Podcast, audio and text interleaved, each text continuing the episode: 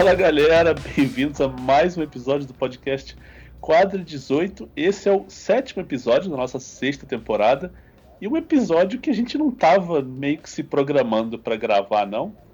Mas aconteceu né, um episódio curioso em Nova York envolvendo um cidadão chamado Novak Djokovic e a gente está aqui para comentar, dar opiniões. Eu sou Alexandre Cossenza, estou aqui com Sheila Vieira e Aline Calerron.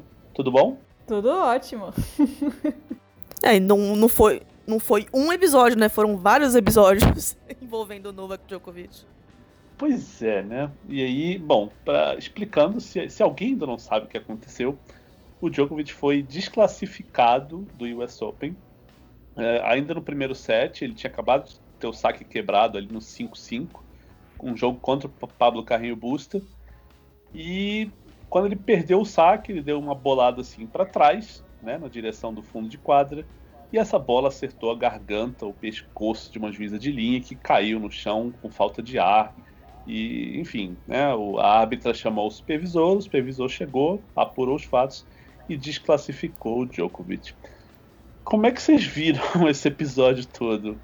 Qual foi a primeira é... reação de vocês? Ah, eu fiquei chocada, né?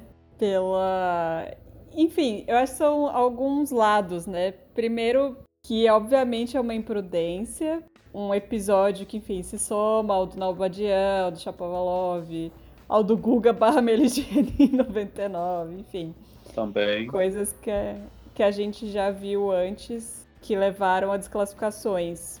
Um outro lado é que, assim, todos esses casos, eles dependem muito da consequência, né? Porque o Djokovic já fez isso muitas vezes, mas ele só foi desclassificado quando ele de fato machucou a pessoa. É a mesma coisa com o Nabadio e com, com o Shapovalov. E a gente tem o caso do BDN em Cincinnati, que ele acertou um câmera, mas, tipo, não machucou o cara, o cara falou tudo bem, enfim. Então, ao mesmo tempo que a gente fala assim, não, a imprudência deve levar à desclassificação, a gente também leva em conta a consequência do ato, né? Então não é só o ato em si. É, não é só acertar ou não, né? Sim, é, é se a pessoa que foi acertada se machucou ou não. Que deixa tudo muito mais complexo, mas acho que não tem como a gente negar que é, foi uma desclassificação justa e se não tivesse sido feita, seria muito questionável é, e não seria justo com o Carrinho Busta e com todos os jogadores da chave. Ainda, eu é... acho que ainda mais no. Desculpa te interromper, Sheila, só para só fazer uhum. um, uma observação aqui. Eu acho que você tocou num assunto legal, que é isso de, de, levantar muita polêmica, e acho que seria mais ainda no ano que a gente está de, de, de Covid, de pandemia, de um torneio feito em circunstâncias. É, questionáveis ou polêmicos, ou qualquer que seja a palavra, mas o torneio já vem sendo muito criticado, até pelo, pelos casos de, de, positivo de Covid. O, o, o Pella e o Delien foram excluídos de Cincinnati, é, o Per foi, foi excluído agora do US Open porque testou positivo, mas as pessoas que tiveram contato próximo com ele puderam jogar, e depois teve o caso da Mladenovic, que foi excluída depois que o Condado de Nassau descobriu. Enfim, é um rolo danado, tem muita polêmica. E eu acho que se o Djokovic tivesse ficado no torneio, acho que seria mais uma polêmica ainda, dando voz à teoria de que o US Open tá, faz coisas para proteger tenistas grandes, né? Muita gente acha que quando é, começaram a comentar no, sobre os protocolos de, de, de, Covid e tal no US Open, todo mundo duvidou que, ah, se um, se um grandão testar positivo, duvido que excluam. Não aconteceu, mas aconteceu esse caso do Djokovic e excluíram, a regra foi aplicada, né? Uhum. E acho e não o... só as polêmicas. Ai, pode falar, Aline. Não, eu só ia adicionar que o Djokovic até tentou, né, dar um argumentinho lá de você sabe com quem você está falando, né, segundo os, os relatos uhum. do Ben Rothenberg lá no, que ele escutou o áudio, o Djokovic falou: você, você vai escolher realmente me desclassificar nessa situação, a minha carreira aqui no Grand Slam, na maior quadra. E não funcionou. Eu, eu achei muito bem aplicado aí pela juíza escolher desclassificar, sabe? Não interessa se você é o Djokovic ou se você é o BDN. Uhum. Aliás, isso eu gosto muito de árbitros, de modo geral. Assim, os árbitros do tênis eles são muito fiéis à aplicação das regras. Tem exceções, um caso, um, tem árbitros melhores, árbitros né, não tão bons, a, ao Reli que estava na quadra hoje é excelente. E acho que não tinha muito o que contestar, né? Sim. E o que, o que você falou das polêmicas do US Open, né, que somam, também somam as polêmicas do Djokovic, né, do ano. Não na decisão dos árbitros, mas na repercussão. Então, é uma coisa. E é até engraçado, né? Que todo mundo falava assim: nossa, o Djokovic esse ano só fez merda, só fez merda. Mas dentro de quadra, invicto. É, perfeito. Agora, um abraço nem dentro de quadra. É, nem isso agora. Tudo ferrado. É, mas eu acho com certeza essa, essa, esse histórico recente do Djokovic nesse ano é, também afeta a repercussão do caso. Né? Ah, com certeza, né? É, agora, deixa eu só deixar uma coisa clara aqui: quando a gente está falando que é, não importa a intenção, importa a consequência, a gente não está falando de orelhada, isso é a regra, a gente né, já conversou com árbitros sobre isso, a gente sabe a aplicação da coisa, né? Se o Djokovic de repente dá essa bolada para trás e pega na canela da árbitro, não é questão da intenção, é da imprudência e do resultado do que aconteceu, da gravidade do resultado. Mas assim, vocês estavam vendo o jogo na hora que isso aconteceu? Sim. Eu não tava. A hora que aconteceu, você achava que ia dar desclassificação ali? Ah, quando começou aquela. É, tipo, parou o jogo, aí começou a aparecer um monte de árbitro, supervisor, não sei o que, e falei, ih, sei não, eu não sei se vão desclassificar. Vão tentar fazer alguma conversa aí, tipo, olha, Djokovic, você não pode fazer isso, mas. mas rolou a desclassificação, mas quando eu vi, eu achei que não ia rolar, não. Demorou pra, pra tudo acontecer ali. Demorou. Eu não tava olhando pra TV na hora. E, e sim, de repente eu virei de lado, vi o, o, assim, a árbitra caída e o Djokovic né, em cima dela. Eu falei, deu merda. É, eu até tuitei isso na hora, assim, eu não tinha nem visto o que tinha acontecido, eu só tuitei pela polêmica, para fazer graça. Mas aí começaram a aparecer os replays, a bolada dele para trás, tem, tinha uma cena que mostrava ele, né, fazendo sinal de desculpa. Depois apareceu a câmera ali do meio, né, que mostra onde a bola acertou, mas isso demorou para aparecer na transmissão. Só que é, é, o que você falou. Quando começa a resenha muito longa entre árbitro e tenista, vai dar merda. Porque assim, se tá o um negócio. A árbitra já tinha saído de quadra, né? A juíza de linha já tinha saído de quadra há muito tempo.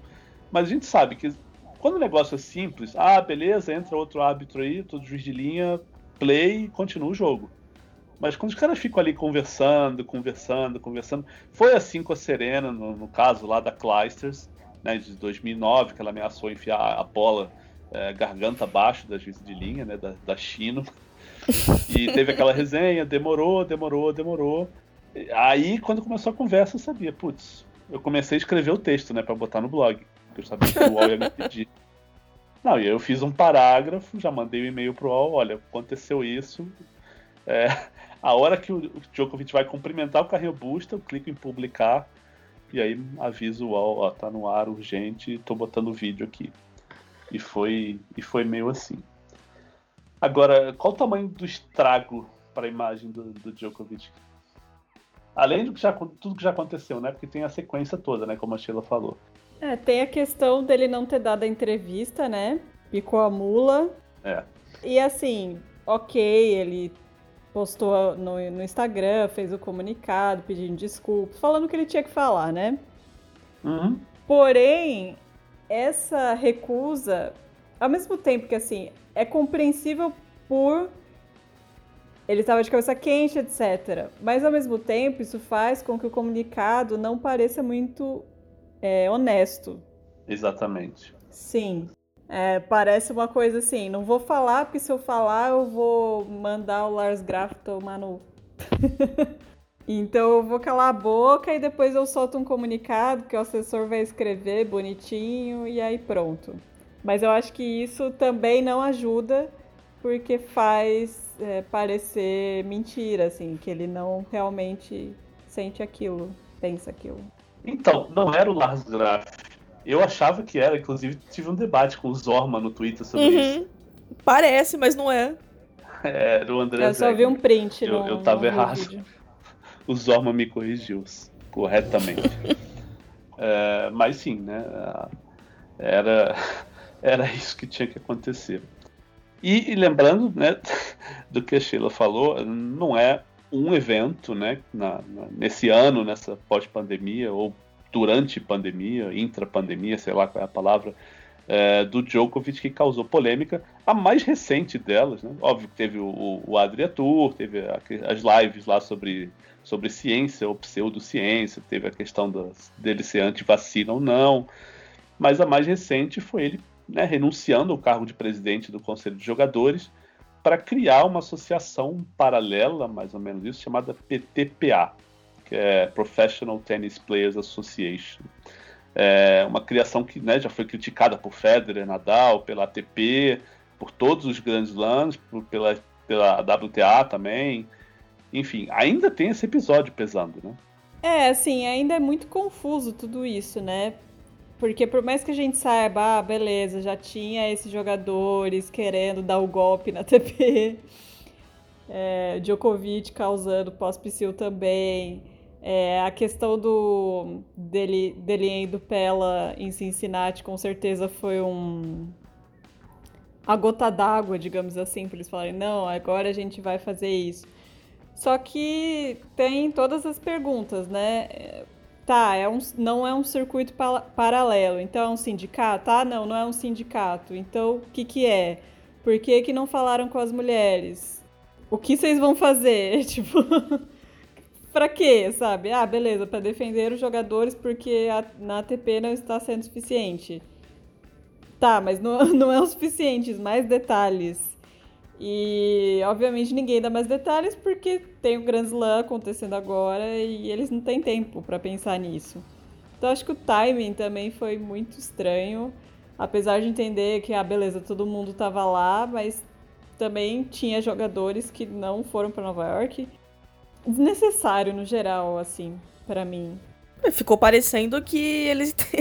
o Djokovic estava esperando o Nadal e o Federer não tá presente para acontecer isso, porque no mínimo estranho mesmo o timing. E eu acho que o conjunto das coisas que aconteceram nessa semana pesou demais pro Djokovic, né? Porque, tipo, é o número um do mundo, o ex-presidente do conselho da TP vai lá e faz esse negócio, aí sai, tem, enfia a bola na cara da mulher e fala que, ah, ela não teve que ir no hospital, não deveria ser desclassificado, e, sei lá, é todo um conjunto muito estranho pro Djokovic.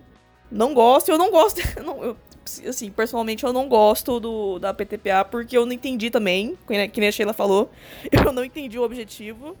É, agora, no momento, sem nenhuma explicação, parece que é um grupo do WhatsApp da TP, porque eles continuam usando as coisas da TP, é, a, a, tudo, tudo que a HTP conseguiu até agora para os jogadores, eles continuam utilizando.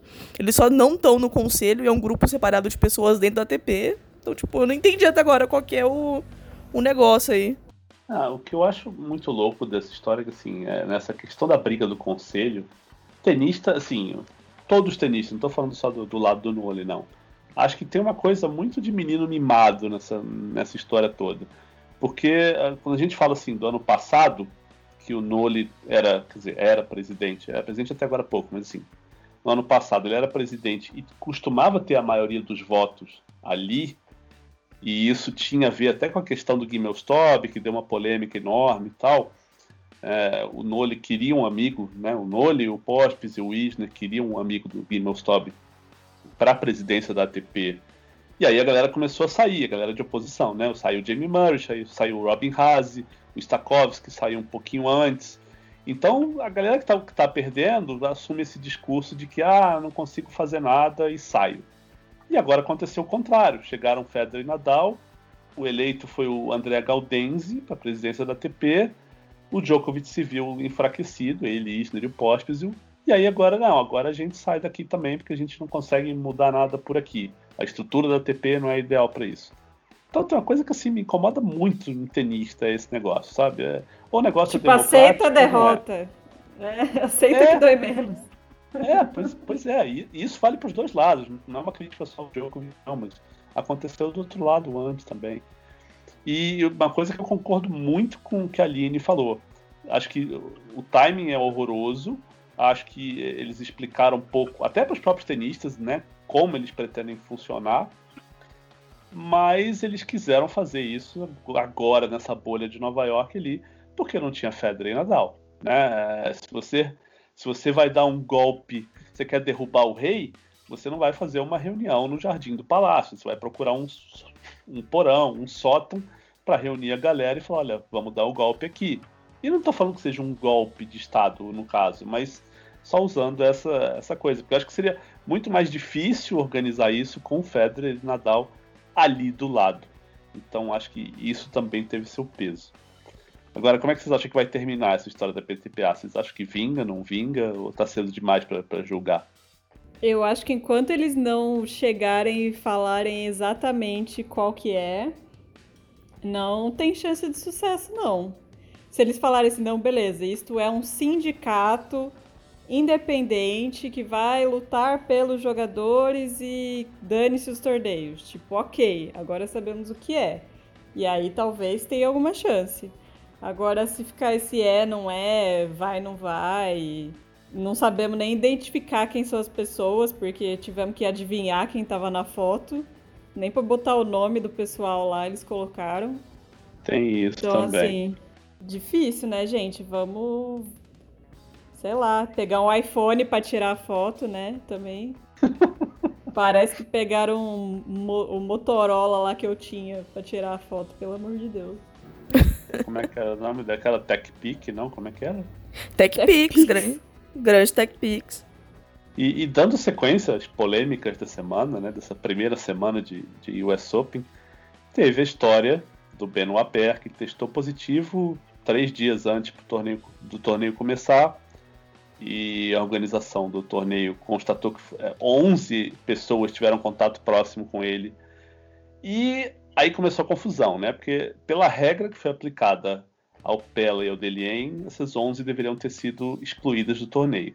Mas a USTA criou umas regras adicionais, uns protocolos de segurança diferentes e fizeram essas 11 pessoas assinarem esse, esse documento, essas regras novas, e esses 11 ficaram lá. Eram sete tenistas e quatro outras pessoas que eu não sei agora quem são. Uh, enfim, e teve gente que reclamou, teve gente que gostou. E isso terminou assim, com duas polêmicas enormes. Uma foi na sexta-feira o jogo do Manarino contra o Zverev, que quase não aconteceu. O jogo começou a atrasar, atrasar, atrasar e ninguém sabia por quê.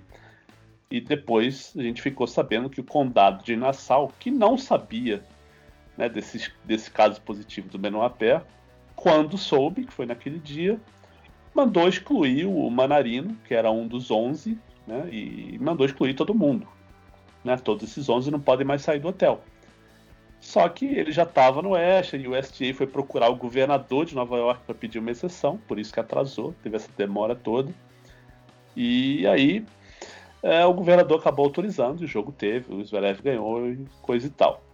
E no dia seguinte, a Mladenovic, que era a última dos 11 que estava com chances no torneio, era a cabeça de chave 1 nas duplas, foi excluída. E ela não teve governador para salvar. Ela e a Timia Babos, que é parceira dela, tiveram que abandonar. E a Babos, obviamente, ficou uma arara, né? E foi essa confusão. Quem tá certo e quem tá errado nessa história toda? Se é Ai, tá... certo e errado. É, então, tá todo mundo errado, né? O que, o que eu achei o mais curioso é o tanto que demorou pro, pra Nova York perceber que tinha um caso positivo do US Open. Porque o, o, não, o governador falava do US Open que ia ter o US Open, que ia ter o US Open, to, todas as entrevistas que ele dava antes do torneio. Tipo assim, nem perguntavam e ele, nossa, é porque vamos ter este grande evento aqui em Nova York, o marco da cidade. Aí chega o evento e ninguém percebe que tem um caso positivo, o negócio tava, tipo, dias acontecendo. Pois é, levou uma semana, né? Então, não, é bizarro e assim, também tem a coisa que assim, era, são 11, mas tem os 7 e tem os 4, né? Uhum. Os 7 mais próximos, o 4 menos próximos. O, Med o Medvedev tá entre os 4 menos próximos, né? E ele Sim. tá no torneio. Não, o lance do Medvedev, do, do Medvedev é muito interessante. Eu não entendi também qual é o negócio. É que ele falou que ele não lembra de estar perto do Benoit em absolutamente em nenhuma situação mas as credenciais têm chip, parece. Tem GPS. Uhum. os tenistas não sabiam disso também, descobriram lá. E aparentemente a, a, a credencial acusou que o Medvedev esteve perto ou em uma sala com o Benoit em algum momento, e aí ele ficou incluso nesse grupo aí. É bizarro, nesse, nesse grupo aí que tem que fazer teste todos os dias. Isso é muito mas, louco. Mas não tá isolado. É, então, é muito louco. Mas o que eu acho dessa história toda é que, assim, é o que. Enfim, é batata. Ah, os protocolos. No papel, tudo é lindo, tudo dá certo, tudo vai ser feito, mas na hora que o bicho pega, na hora que acontece, ninguém tem coragem de tirar 11 pessoas do torneio, porque aí vai ter gente pra, pra preencher esses lugares? Até teria, teria que botar todos os duplices, mas e se os duplices não quisessem jogar também?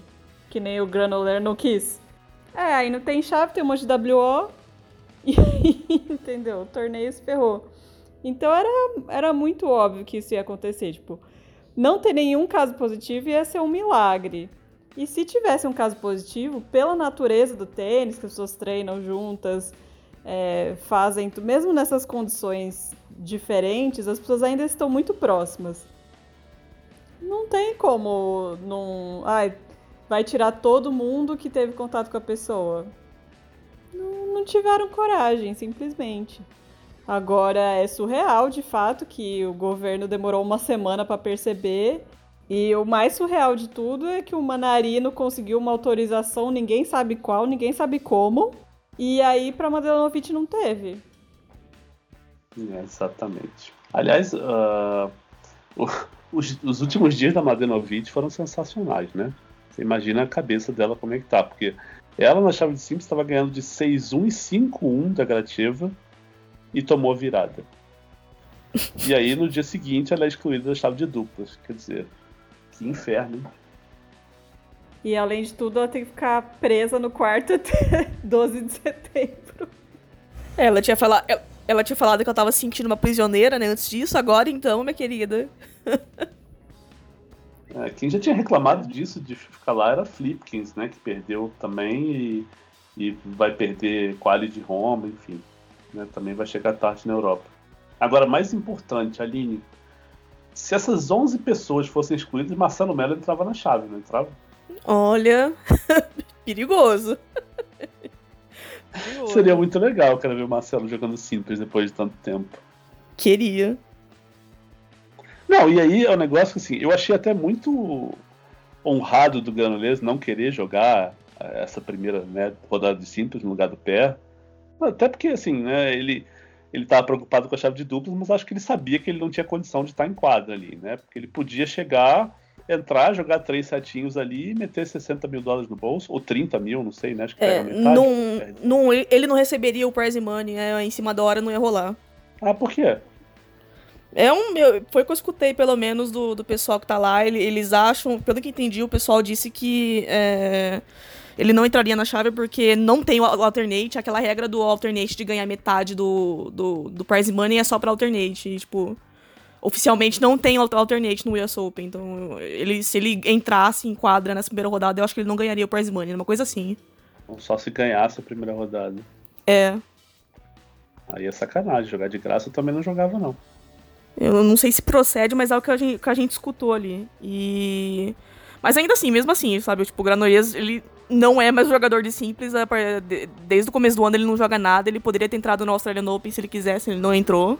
Porque ele não quis, ele não ia. Ele, ele não ia jogar de jeito nenhum essa chave de simples. E eu vi o pessoal rindo dele, não achei justo. E olha que eu sou, tipo, sou eu defendendo o Granollers, né? Tipo, puta que pariu. Não, e assim, é, agora que você me fala sem a grana, eu acho tão legal quanto. para mim não faz diferença nenhuma, porque podia ter tentado, podia ter tentado, mas sabia que não tava condição, deu a chance para outro. Achei, achei muito bacana. É, foi só uma questão de, tipo, meio azar, assim, né? que ele acabou perdendo na primeira rodada. Mas ele não tinha como ele saber também. Então. Life. Bom, então vamos falar um pouquinho do, do, do que rolou dentro de quadra, né? Sem público, com essas palmas fake, enfim. Né? É, a chave masculina tá bem aberta agora, sem o Djokovic, né? Tem carrinho Busta, tem Zverev nas quartas de final. A gente está gravando isso durante Gofan e Chapovalov, então a gente não sabe alguns resultados ainda. O Chorit ganhou do Jordan Thompson. Uh, e na chave feminina, Serena tá viva, a Naomi Osaka também tá viva. Vitória Zarenka faz um grande torneio, tirou a Sabalenka, tirou a, a Iga Swiatek. É, Sofia Kenning está com chances.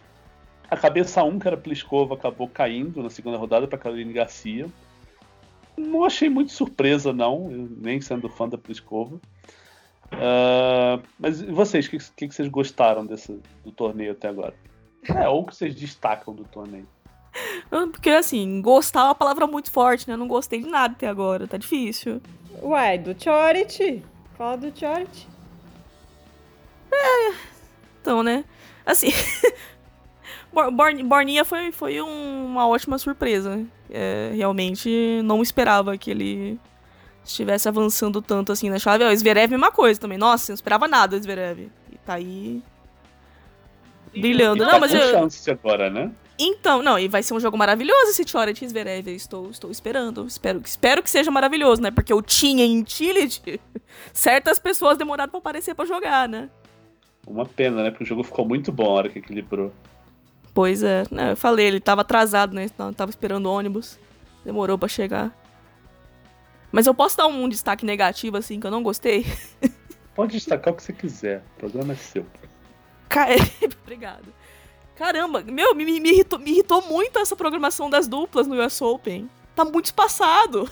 É, tem isso. Não, meu, tipo, tem quatro jogos de quartas de final, eles botaram dois jogos num dia, dois no outro. Pra quê? Pra quê? O Bruno Soares é, estreou na quarta-feira e voltou a jogar a segunda rodada só no sábado. Aí ele ficou o domingo sem jogar e, volta, e vai jogar outra rodada na segunda. Tipo, pra que isso? É pra fazer o torneio durar, porque tá dividido pela metade e ficaram com, com, sei lá, peso na consciência? Porque, nossa, meu.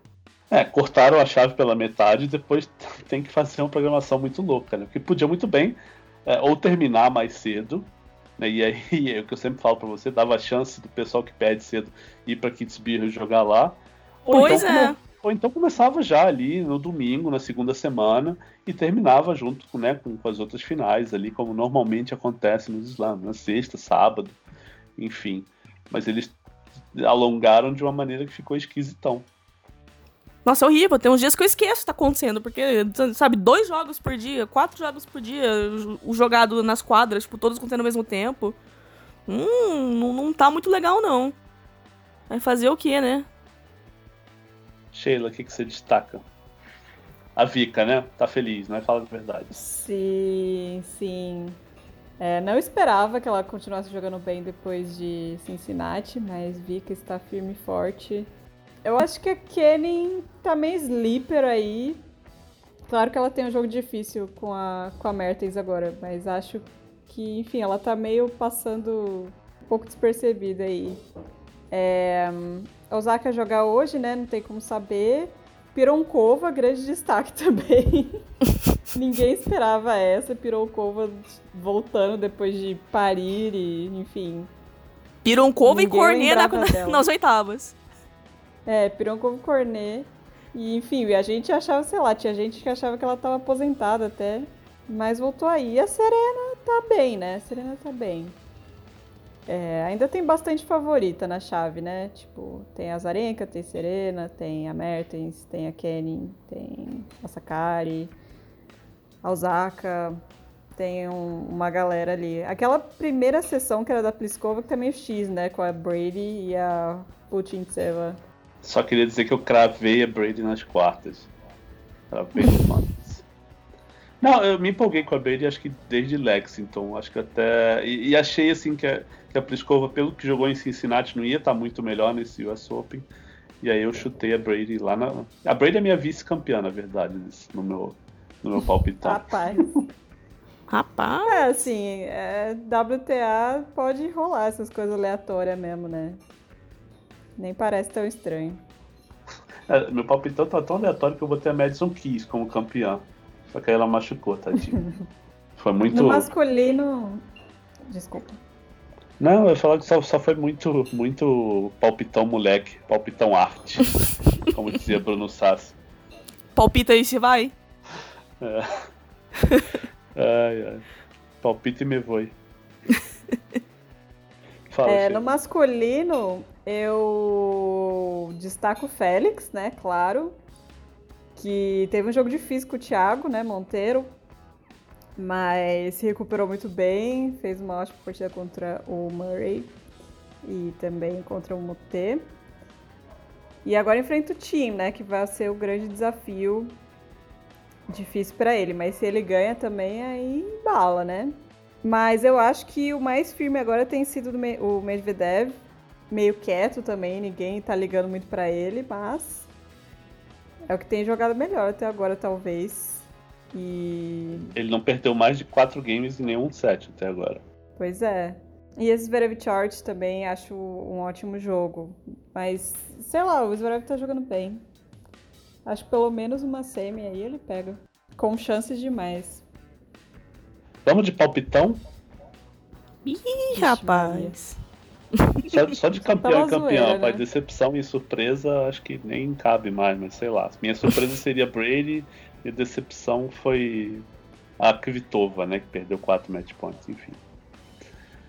Minha campeã, agora olhando, eu vou de Serena, porque eu fiquei impressionado com o jogo dela com a Sloane Stevens. E vocês? Eu acho que eu iria de Serena também. A chave tá boa também, né? Tem isso. Tá. Eu vou pôr a Vicky então pra ser do contra. É, eu queria muito ver esse Vicky e Serena na semi, viu? É, é um jogo que, assim, tudo pra Serena ganhar, mas quem sabe. E nos homens, campeão. Essa tá fácil, hein? Danilo. Danilo, Quem? acho que. É, Danilo. Acho que o Tim vai peidar em algum momento. Ah, eu sou parte do fã-clube dos desiludidos do, do Zverev, então... Desiludidos e iludidos, no caso, né? Então eu vou de Zverev porque, né? tá no pacote, mas... Acreditar assim, nossa, vai acontecer, não, já, já, já é outra história. É, a Sheila falou do, do, do Medvedev. O meu palpite para azarão nesse torneio era o Rublev que pegaria o Zverev nas quartas, e eu acho que esse jogo tem, tem um potencial de zebra se o Rublev passar pelo Berretini, né? Berretini é outro que tá aí, não perdeu set nenhum e tá meio quietinho no canto dele. Mas se eu fosse chutar um palpitão, eu iria de Team. Eu acho que eu. Acho que mais por torcida do que por qualquer outra coisa. Não me incomoda se ele perder, não, mas eu ficaria contente se ele ganha. Se ele ganhasse. É isso que eu ia perguntar, se era torcida ou não, porque o jogo dele contra o Tillich foi bem. Tava bem, aí foi um negocinho ali do Marin fazer um negocinho ali, ele já ficou, opa, peraí, peraí. Começou a entrar em pânico. Foi, eu não. Eu, por exemplo, nesse jogo dele com o GLA Sim, de, de oitavas, eu não. Uhum. Eu não botaria meu dinheiro no time, não. Mas. Vamos de torcidinha, eu gosto dele. De torcidinha, vamos lá. Ah, deixa eu falar um pouquinho dos brasileiros, então, agora. Na chave de simples, foram duas derrotas na primeira rodada. O Thiago Wild perdeu para o Daniel Evans em 3 sets, 6-2, 6-1, 7-6. E o Thiago Monteiro, como a Sheila já falou, fez um jogo bem duro com o acima, mas perdeu em 4 sets, 6-3, 6-7, 7-6 e 7-6. Inclusive nesse quarto set aí ele teve um smash com 7 point para mandar para o quinto, errou o smash, cometeu um erro não forçado no ponto seguinte e acabou levando a virada. Uma pena, porque foi um jogo bom do Thiago. Foi um jogo sem muita variação, foi um jogo com muita pancadaria, mas o Thiago estava bem na partida até ali. E nas duplas, a coisa melhora bastante, né? Bruno Soares e Luiz Stefani estão vivos e estão nas quartas de final. Aline, você quer comentar os dois e o Marcelo também? E os Marcelos, quer dizer? Posso comentar. É, então, aí nas duplas a gente tem os nossos brasileiros vivos nas quartas, né? As outras, a, o outro lado da chave deles lá, as semis do outro lado já estão resolvidas, mas eles estão nas quartas ainda. Nas duplas masculinas, a gente, teve é, o Marcelo Melo e o Lucas Kubot caindo na primeira rodada pra eles, né? Os belgas, eles, o Gil e o Vlegen, que avançaram bem na chave, inclusive, eles só foram cair hoje nas quartas, né? Pro, pro Kulhoff e pro McTitch estavam jogando bem, ganharam bem do Pierce do Venus depois. Eu achei uma derrota normal, apesar do que o pessoal me disse lá no Twitter, me xingando, falando que. perguntando se o Marcelo tava doente. Não tinha ninguém doente, não, gente. Foi só uma derrota normal. Não, eu tive a impressão só de que eu achei eles meio apagados, assim. Faltou é, meio... vibração. Não sei se impressão minha ou, ou se é só a frustração de um dia que as coisas não estão dando muito certo me pareceu, tipo, um pouco meio sem ritmo, sabe? Foi isso. Eu não sei se apagar. Eu diria apagado talvez pro Cube, porque o Marcelo até tava gritando no jogo, tipo, vamos, vai, vai, vai. Mas é aquela coisa, né? Estão voltando agora. Eu não, eu não, não, não vou cobrar o maior resultado do mundo de ninguém aqui, pelo amor de Deus. Ainda mais dupla, né? Que tava um treinando um do lado, do lado do mundo e o outro treinando do outro lado do mundo. Então... Ah, e não era um jogo fácil também, né? Não, é, então, tem isso. Foi, foi Aliás, um jogo. Teve, teve uma consequência dessa chave pela metade que ninguém. Como ficaram só os duplistas, então é tudo dupla mais ou menos forte aí. Não tem, não tem mais bobo nas duplas, como diria o outro lado. Não, a metade da, da chave do Bruno ali de agora, das quartas, tá assim, tá, tá incrível e ninguém é cabeça de chave. é Roger e Tekal contra Bopana e Chapovalov o primeiro jogo, e o outro jogo é o Bruno e o Pavel contra o Murray e Skupski. Tipo, ninguém é cabeça de chave. Uhum, pois é. Incrível. É, o, outro, o outro Marcelo, né? Você falou Marcelo, a gente teve o Demoliner e o nosso amigo holandês, o Middelkoop. Eles venceram na primeira rodada. É, uma puta uma dupla, né? Que é o Mayu e o Struff. Eles venceram bem aquele jogo. E mas acabaram caindo pro Murray e pro Skupski, que estão vindo aí de vice-campeonato em Cincinnati, né? Eles treinaram também a quarentena inteira. Teve aquele Battle of the Brits lá e que eles jogaram juntos o negócio a pausa inteira, então a dupla tá bem encaminhadinha aí. É um perigo pro Bruno, né? Que vai enfrentar eles agora. Uhum. E na chave feminina tem a Luísa, viva nas quartas, depois de ganhar. Do, é, é, ela e a Hayley Carter ganharam da, das irmãs Kishenok, da Ucrânia na primeira rodada, e depois da Aoyama e da Shibahara, são, eram cabeças seis do torneio na segunda rodada. Bom, né? E por enquanto vem sendo um bom US Open pra Luísa, né? Como, como eu tinha dito lá no, no último programa, a, elas tinham uma boa chance de avançar legal nessa chave, porque a chave tá meio esvaziada, né? Muitas duplices não foram, e também é muita consequência da, da galera que joga simples também, porque na WTA muita gente que joga simples e dupla junto, e não teve, teve muita gente que não foi jogar o US Open no geral. E é, elas avançaram bem, o jogo contra japoneses foi interessante. É, assim, dentro, dentro dos conformes, né? É, eu, eu, sou, eu sou que nem o arroba rocktênis lá no Twitter. Eu, eu sou, tenho um pouco pé atrás com a, com a parceira da Luísa. Eu ainda eu acho, acho que falta um pouco ali ainda, mas não tem o que falar porque tá funcionando, né? Tá fun... Vou falar o quê, né? Tá funcionando o negócio? E elas vão enfrentar agora a, a Melishara e a Shu, que é uma dupla muito forte, muito, muito forte. Vamos ver o que vai sair desse jogo aí, né? É, também acho que vai ser difícil. E também, enfim, muita gente destacou que essa campanha da Luísa é a melhor campanha de brasileiras na era aberta, junto com a da Medrado e da Nias Dias em 88. Mas também tem a questão que essa chave de slam é mais curta, né? São menos jogos. Então teve que ganhar só dois jogos para chegar nas quartas. De qualquer forma, é um ótimo resultado e vamos ver se elas conseguem derrubar as cabeças três. Então é isso, gente. É, a gente vai voltar agora depois de acabar o torneio. Mas por hoje é isso. Já foi muito assunto. Tem bastante coisa para debater. É, a gente fica por aqui. E até lá. Tchau, tchau. Tchau. Tchau.